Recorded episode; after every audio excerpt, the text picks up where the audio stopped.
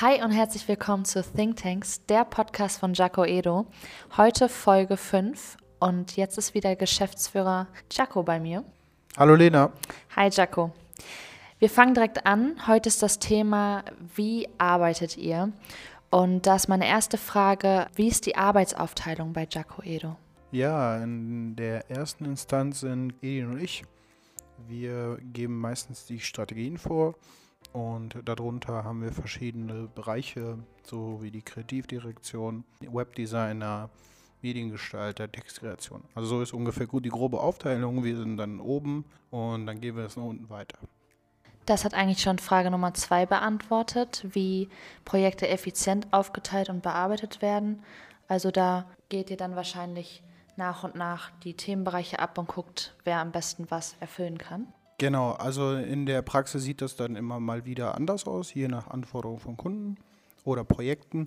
Klar versuchen wir eine Hierarchie, also eine themenspezifische Hierarchie beizubehalten, wer sozusagen ein Themenfeld sehr gut bedient. Aber wenn man in die Kreation geht und in das Ideenmanagement geht, dann ähm, gibt es andere Anforderungen und da teilen wir die Projekte so auf, dass vielleicht nochmal die Rollen getauscht werden und andere Personen hier im Unternehmen dann den Rollenwechsel haben.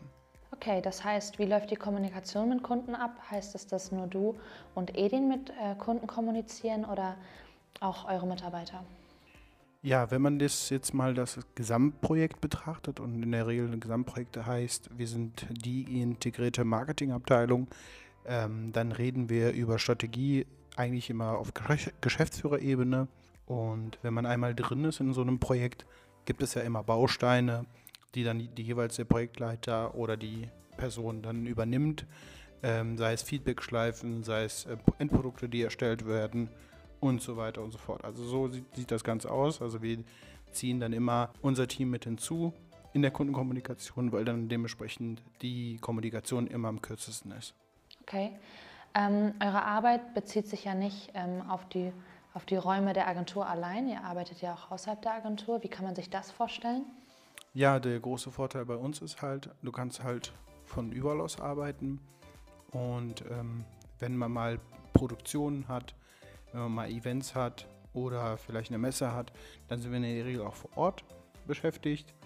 Und ja, dafür haben wir auch geeignete Teams, die dann halt vor Ort gewisse Anforderungen für einen Kunden erfüllen. Sei es ein Beispiel, vor kurzem haben wir ein sehr größeres Interview geführt, das in verschiedenen Zeitschriften gekommen ist und äh, wo wir dann auch ein Video gedreht haben.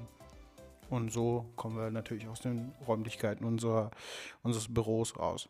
Da hast du jetzt verschiedene Sachen angesprochen. Ähm, wo würdest du denn sagen, das ist unser spezialisiertes Themengebiet? Also wo würdest du sagen, das machen wir besonders oder da haben wir besonders viel Expertise? Gibt es da irgendwas? Ja, also besonders machen wir die Vielfältigkeit, das ist so das Besondere. Aber ich glaube, das Ideenmanagement, also dass wir wirklich kreativ an die Sache rangehen und die bestehende Marketingmöglichkeiten, die es gibt, so weit uns ähm, ranholen und mit neuen Ansätzen bestücken, dass wir daraus die spezialisierten Themen halt nochmal kombinieren. Und das kann immer mal wieder anders aussehen und somit kann ich behaupten, dass wir in dieser Szene recht erfolgreich unterwegs sind. Okay, dann ist meine nächste Frage ähm, mal was ganz Praktisches. Wie würdet ihr denn vorgehen, wenn ihr digital beratet und jetzt vorhabt und plant für einen Neukunden oder für jemanden, der jetzt vielleicht neu auf den Markt kommen möchte, eine digitale Präsenz aufzubauen? Wie fangt ihr da an? Wie sind da eure Steps? Ähm, welche Reihenfolge, welche Schritte befolgt ihr da? Da beginnt es eigentlich in einer ersten großen Analyse und das ist die erste Fragestellung, die wir haben, oder die erste Fragestellungen, da sind ja mehrere, ist das Thema Branchen äh, und das zweite ist die Zielgruppe und dann versuchen wir, so eine digitale Präsenz ist ja nicht nur als Beispiel eine Website oder ein digitaler Katalog oder ein Online-Shop, sondern es geht darüber hinaus auf die gesamten Touchpoints. Also wie sieht die Reise der jeweiligen ähm, Kunden, potenziellen Kunden aus? Und wo muss ich die Touchpoints bedienen und wo macht es vielleicht keinen Sinn. Und so beraten wir erstmal unsere Kunden und schauen uns dann die Branchen an, die Zielgruppen an und äh, gucken, dass dann die digitale Präsenz äh, auf allen Ebenen verfügbar ist, auf denen es auch Sinn macht. Okay, das bedeutet, ihr sagt nicht von vornherein, okay, das wird jetzt nur eine digitale Präsenz, sondern ihr macht ja generell einfach erstmal eine Marketingberatung und guckt dann, was ist nötig, was macht Sinn und ähm, macht zum Beispiel vielleicht auch äh, Printmedien, machen die vielleicht auch Sinn jetzt bei dem Kunden, weil das macht ihr ja auch, ne? Richtig. Sicherlich machen Printmedien heutzutage immer noch Sinn, äh, wenn man ähm, ja sozusagen die Gegebenheiten nochmal ändert, also sei es auf Messen, auf Veranstaltungen oder Kundenbesuche, da gibt es immer Möglichkeiten, Sachen wiederzugeben, weil nochmal Printmedien Kommunikation auf, einem, auf eine andere Art halt äh, darstellen. Ne? Was geschrieben ist, steht auch da oder was gedruckt ist, hat nochmal eine ganz andere Wirkung und auch ein ganz anderes Image, als wenn man jetzt die schnellen Medien, würde ich mal sagen, äh, die online sind, die verfließen auch. Aber wenn man wirklich ein haptisches Produkt hat, was Qualität hat, hat das nochmal eine andere Wirkung. Deswegen Printmedien sind nicht sozusagen unser Steckenpferd, aber sind immer mal wieder sehr wichtig in gewissen Situationen. Das heißt, wie geht ihr dann beim, beim Erstellen von äh, Printmedien vor? Also sagt ihr direkt, ihr habt einen Entwurf und ähm, ballert den so durch oder kommt erstmal vielleicht ein Prototyp? Ja, wie macht ihr das? Ja, also bei Printmedien ist es so, dass wir eigentlich in der Regel, wenn wir die Printmedien gestalten, die Prototypen so gestalten, dass man eigentlich jedes Printmedium, jedes Plakat, alles, was gedruckt wird, auch digital appliziert wird. Also so ein Ding wird halt auch digital verfügbar gemacht und wenn dann halt gewisse Exemplare benötigt werden, gibt es natürlich so einen gewissen Proof, wo man halt sieht, sind die Farben, die man in Corporate halt definiert hat, sichtbar, sind die vernünftig und nach dem Proof geht es in die Produktion, je nach wo will man dieses Printmedium einsetzen und dann stellt man es den Kunden zur Verfügung. Okay, cool. Meine letzte Frage. Im Moment hören wir ja überall von Metaverse. Wie seht ihr das Ganze? Plant ihr da einzusteigen? Seht ihr das realistisch oder denkt ihr, das ist nichts für die Zukunft? Wie ist da deine Einschätzung? Also die Krise hat das Ganze beschleunigt, die anderen Welten beschleunigt und ich denke mal, wir leben in einer Zeit, in der wir bald bestimmt irgendwann wieder eine Pandemie bekommen werden. Das sieht danach aus.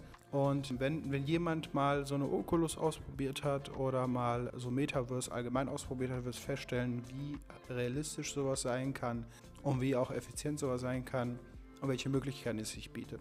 Metaverse wird ein großes Feld fürs Marketing sein, sei es jetzt Inhalte für Firmen zu bauen, sei es jetzt sich auch im Metaräumen zu befinden, wie man da auftreten muss oder wie man da auch Werbung gestalten muss, wie man da Anzeigen gestalten muss.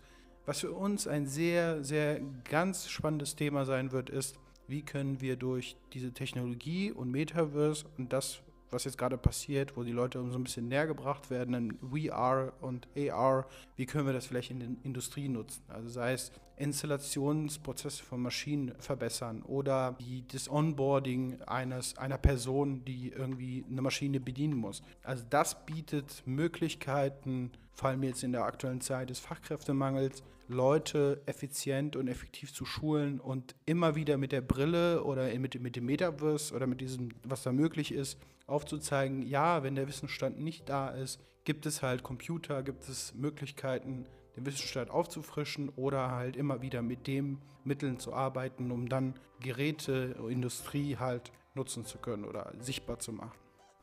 Das hört sich sehr, sehr spannend an. Ich bin gespannt auf das, was kommt, auch für Jaco Edo. Und ja, dann war's das. Danke dir. Vielen lieben Dank.